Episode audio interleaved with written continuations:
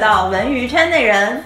今天是一期临时加更，我们在第一期更新之前突然多了一期零点五期加更。是的，哦，这是是因为魏大勋你是真的火了嗯啊！是的我发现呃上热搜了。今天是七月十三号，昨天晚上魏大勋在热搜第二，那个热搜的条目是魏大勋是 JYP 第一个中国艺人。对，然后当时我说，哎，这个真的是冷知识，我之前不知道，但感觉次元壁破了，怎么魏大勋跟 JYP 联系在了一起？对，而且我们当时在这个热搜上之前，我们俩还在说，是说魏大勋出圈这件事情，然后我就说，我说，哎，我说 JYP 今年演员部的几个人都表现挺好的，连魏大勋都出圈了。然后我就想到，哎，这个问题就必须由我们来聊了，因为如璇就是在韩国经纪公司这一方面超级专业，关于呃中国艺人跟韩国经纪公司签约啊，然后韩国经纪公司怎么运营啊这一些商业上的事情，所以我们由那个热搜，就是大家为什么会说魏大勋竟然是 JYP 签的第一个艺人，引申出来第一个问题就是。所以，为什么 JYP 当时会选择魏大勋？这个背后是有什么考量的因素吗？对，这个这个其实简单来讲也没有那么复杂，这句话好像废话。其实就是一个是因为可能在当时 JYP 他可能也是想要去伸手伸一个触角到中国市场，然后呢，另外一个就是呃，因为呃，你知道 Rain 以前也是 JYP 的，嗯，然后他后来呃就是解约了嘛，因为他成熟了嘛，那可能他们也会想有一个类似于这样接班人的角色，因为其实他这个角色就是属于长得又帅，然后又有很有男人气，但是又笑起来很有一点阳光的甜，又会唱歌，然后又会演戏。同时呢，就是呃，魏大勋本身他也是科班出身的，他是中戏毕业的，在他毕业的那个时间段，就是正好呃那会儿就是 Two PM 就经常会来中国参加那个综艺活动，嗯，那可能就跟 Two PM 里面的一些朋友熟了，那其实就是倪坤嘛，那这个里面就会有介绍。其实如果你去考古一下魏大勋以前的微博，他也是也也有说过的，说他什么以前遇到一个贵人啊这样子的事情。再加上就是，其实韩国的经纪公司选外籍的人的时候，呃，除了实力特色以外，就是喜欢选一些经济条件和外形条件都比较好的成员。那其实大勋花的条件大家也都知道，所以这就是为什么他可以进到这个 J Y J Y P 去做这个重点培养的中国艺人、中国演员。嗯，哎，这个科班出身就是个人的实力啊、特色啊，这个都很好理解。经济条件，我想多问一句，是因为韩国公司会觉得说这样你比较没有后顾之忧，然后整个人可以更轻松的做这个爱豆的事业吗？嗯、这个不知道，这个是可以说的吗？这个是这样子的，其实你可以去看，包括 SM 选 XO 的人，他们每个人条件也都挺好的，因为在他们演就是签约练习生的期间呢，其实并没有工资，啊，对，然后练习生活也比较苦，然后再加上他到后面出圈，想要去在全球上去出道或者出圈的话，他肯定也是需要一些资金上的支持的。嗯，对，可以理解，嗯，所以魏大勋签了 JYP 之后，他就等于是呃一个韩国经纪公司在运营的一个中国艺人，那我们就会想好奇说，呃，一个韩国的经纪公司，它怎么去运营在中国的这一块业务？它是呃下设一个中国 office。还是说他和中国某一个专业的公司去签一个合作的平等的分约这种形式？嗯，在说这个问题之前，其实我们先，也就是先不以魏大勋为例子，因为魏大勋他其实他本身是科班，加上他当时签进来之后，因为其实韩国的演员是没有所谓的出道概念的，无非就是我有一个海外约，不管是大家知道，比如说 Netflix 或者是 Hulu 或者是任何海外平台，他丢本子了。有人帮我去代理他的 agency 可以接，它其实就是一个比较简单的道理。但是大部分大家能看到的还是以唱跳的 idol 啊为主，这样子。现在的状态是什么呢？就是嗯，韩国的艺人基本上签的是全球约，所以在全球约这个里面，它就会有中国代理约的部分，就是华语区。如果大一点就是华语区，华语区包括港澳台。然后呢，在这个里面它就会分为两种，第一种就是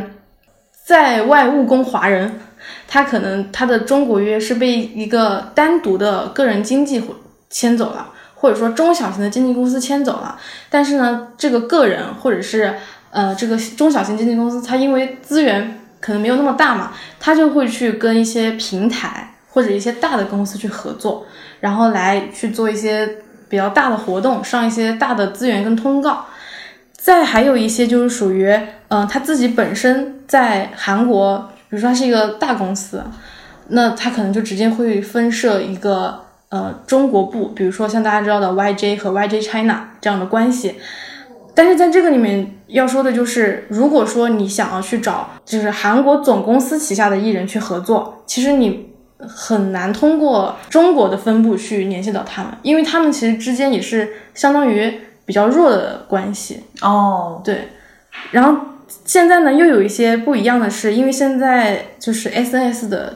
平台兴起，就是我们所谓的社交媒体平台，所以。韩国的艺人，他们也会去去追求中国发行，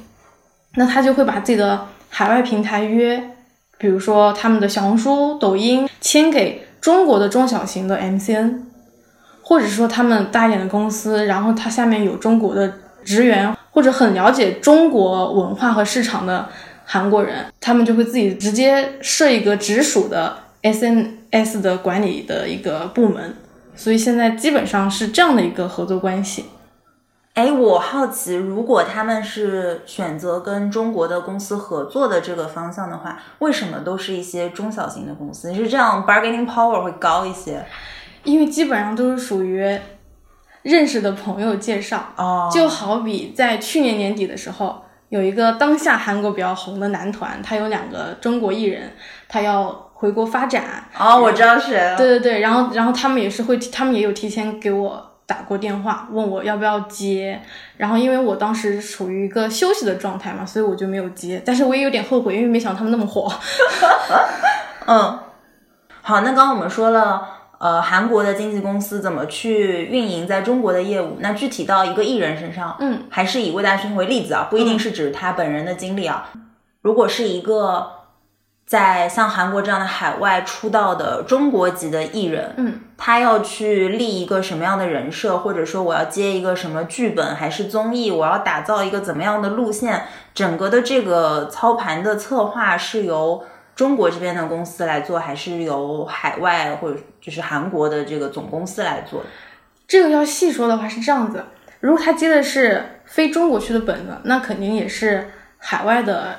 嗯，经纪公司或者经纪人、经纪部门去帮他接，那这个人设呢，其实也并不是说他们的经纪公司去定的，因为基本上就是属于海外的编剧，我写了一个本子，我觉得这个本子跟我的主人公最适适配度最高的艺人是谁，他会去先递给这个经纪公司本身，然后他们才会去筛选，然后因为海外的话，他可能就是。idol 啊，或者艺人人数比较多，他在这个中间，他可能还会有一些竞争。嗯，对，所以这是海外的情况。如果说在国内的话，就像刚刚我们前面说，如果说我在去年接的这两个人的话，他们如果有意向去演戏，我会去先分析一下，那国内现在是什么样的一个市场状态，它缺什么样的角色，刚刚好我的艺人他适合适配什么样的角色，然后再顺便去跟我的艺人说。你要往哪个形象上去发展？比如说，像大勋花出道是因为有点霸总的感觉嘛，那就说明当下市场上女生还是比较吃霸总人设的。那我可能就会让他们有一个 B 面，因为他 A 面是他的唱跳，可能是他花美男或者说俊美的样子，那他的 B 面就是属于他私下可能是一个沉稳的人，他很有思考的人，反差萌。对对对，这样我就可以把他的这一面通过 Vlog 或者他的一些平台让他透露给大众。也其实就是透露给一些选角导演或者是一些直接制片人去看到，说我这个艺人其实是有这样一面的，说不定他能给你一个意外之喜。其实现在魏大勋就是给大家这种感觉嘛，就没想到他还有这样的一面，这样的。他又回到了最开始，对对霸总，对对对。所以所以说这个时候可能我作为他的经纪人，我就会帮他设定。嗯，那这个时候就会说到，比如说像我，嗯，这种在国内市场，我到现在为止我的。就是资源可能不会那么大的时候，我就会想到说，我在他的中国约里面，我就会给他去做分约，就相当于他的总约在韩国，我拿他总约的中国代理约，然后中国代理约相当于是一个中国代理约全约，我就会把他的全约分给。比如说某个影视公司或者某个平台，然后如果他的新媒体平台我运营不，我就是没有精力去运营，我就会把他的新媒体平台再分给到某个公司。如果说细的话，能细到说抖音我分给哪个公司，小红书我分给哪个公司，就会就会非常细。这也是我需要帮他去做的一个嗯出道策略。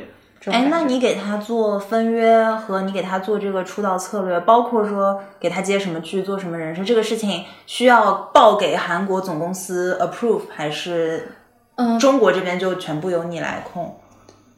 嗯，说句大白话，韩国只 care 说这部戏分了多少钱，他们可以拿多少润。哦，嗯，但他们对于整个路线发展，只要不是太夸张，其实他们不太会去控的。哎，但是一个艺人，假设他呃不是完全在中国活动，他是签了韩国经纪公司，在韩国那边也有一些活动，但他一个人的时间总是有限的嘛。对，那多少时间在国内，多少时间在海外？包括说他在海外的人设不可能跟他在中国的人设完全不同。嗯，就这个上面应该还是会跟总部有一些。对，这上面不仅会有一些协调，甚至还会有一些争论。当然，这个其实里面还考虑到一个点，就是这个艺人本身是不是想要在中国去发展的。嗯，如果他，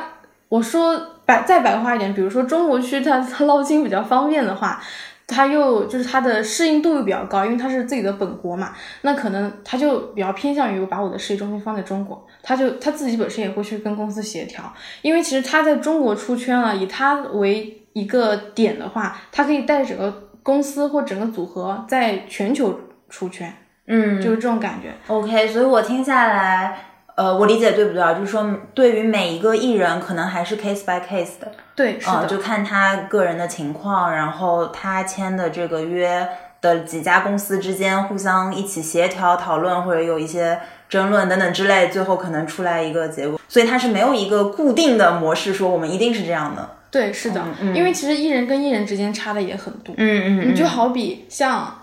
叶舒华，嗯，呃，就会他的小红书就会有很多人想签，为为什么？因为叶舒华本身的皮肤是属于比较好的，很亮，嗯，他就很适，就有很多化妆品会想去找他去做植入，嗯，因为这样会更有说服力，嗯。但是考虑到一些敏感话题，那可能有的人也不敢去找他这样子，所以还是跟跟个人有关，嗯。那所以我们再延伸出来说。呃，我们刚刚说的是一个中国艺人，如果签了韩国的经纪公司，他背后的一些呃商业模式跟操盘的方式。嗯，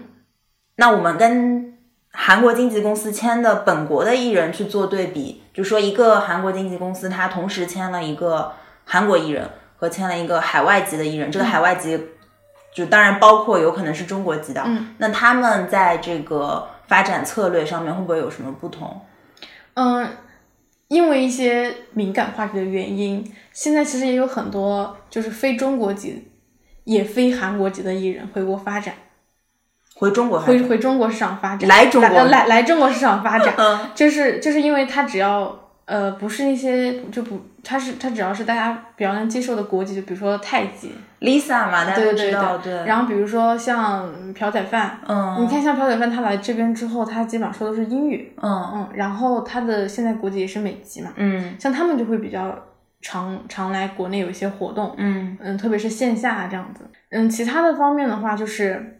要么就是国内有比较好的商务，能直接对对到他。其实国内会有一些品牌想要去对海外艺人的，他们最大的 bug 在里面就是他不能对到一度人脉，嗯，就里面可能会跳很多个 agency，于是这些这个 case 就会不了不了了之。对，嗯，所以基本上如果能对到一度人脉的话，就是就是公司本身，那其实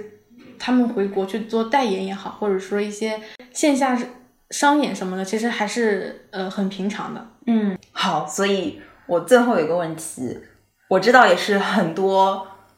不管是自己想做练习生，还是关注内娱整个娱乐行业的朋友都很想知道的。现在二零二三年当下，我是一个可能十几岁的练习生，嗯，我想出道，我现在去签韩国的经纪公司，还是一个好的选择吗？